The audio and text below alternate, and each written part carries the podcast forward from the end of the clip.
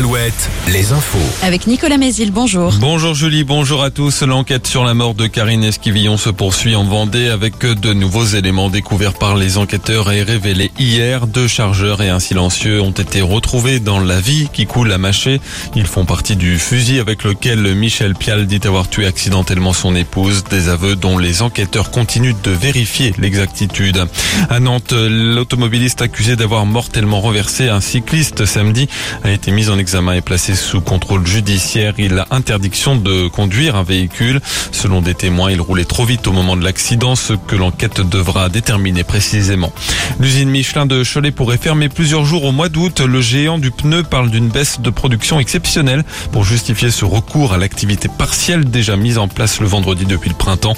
Une nouvelle annonce qui renforce l'inquiétude des syndicats sur l'avenir du site. Les dégâts sont importants après le séisme du 16 juin ressenti dans toute la région. Entre 200 et 350 millions d'euros selon la Caisse centrale de réassurance qui affirme qu'elle prendra en charge au moins la moitié de cette somme. De nombreuses communes des Deux-Sèvres et de Charente-Maritime ont été touchées, tout près de la frontière avec la Vendée où des dégâts sont aussi déclarés à Danvix.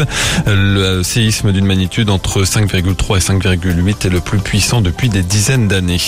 Deuxième jour de déplacement à Marseille pour Emmanuel Macron, aujourd'hui sur le thème de l'école, avec déjà des annonces concernant les collèges notamment. Ils accueilleront les élèves entre 8h et 18h dans les quartiers d'éducation prioritaire.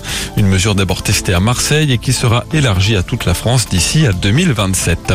Après la Loire-Atlantique et le Maine-et-Loire, c'est au tour de la Vendée d'annoncer aujourd'hui le parcours de la flamme olympique dans le département. On sait que ce sera le 4 juin 2024 qu'elle traversera le passage du Gois avant de finir sa route au Sable d'Olonne. La météo, beaucoup de soleil encore aujourd'hui avec un ciel voilé ce matin à cause des fumées des incendies au Canada. Les maxi entre 25 et 27 degrés. Très bonne journée à tous.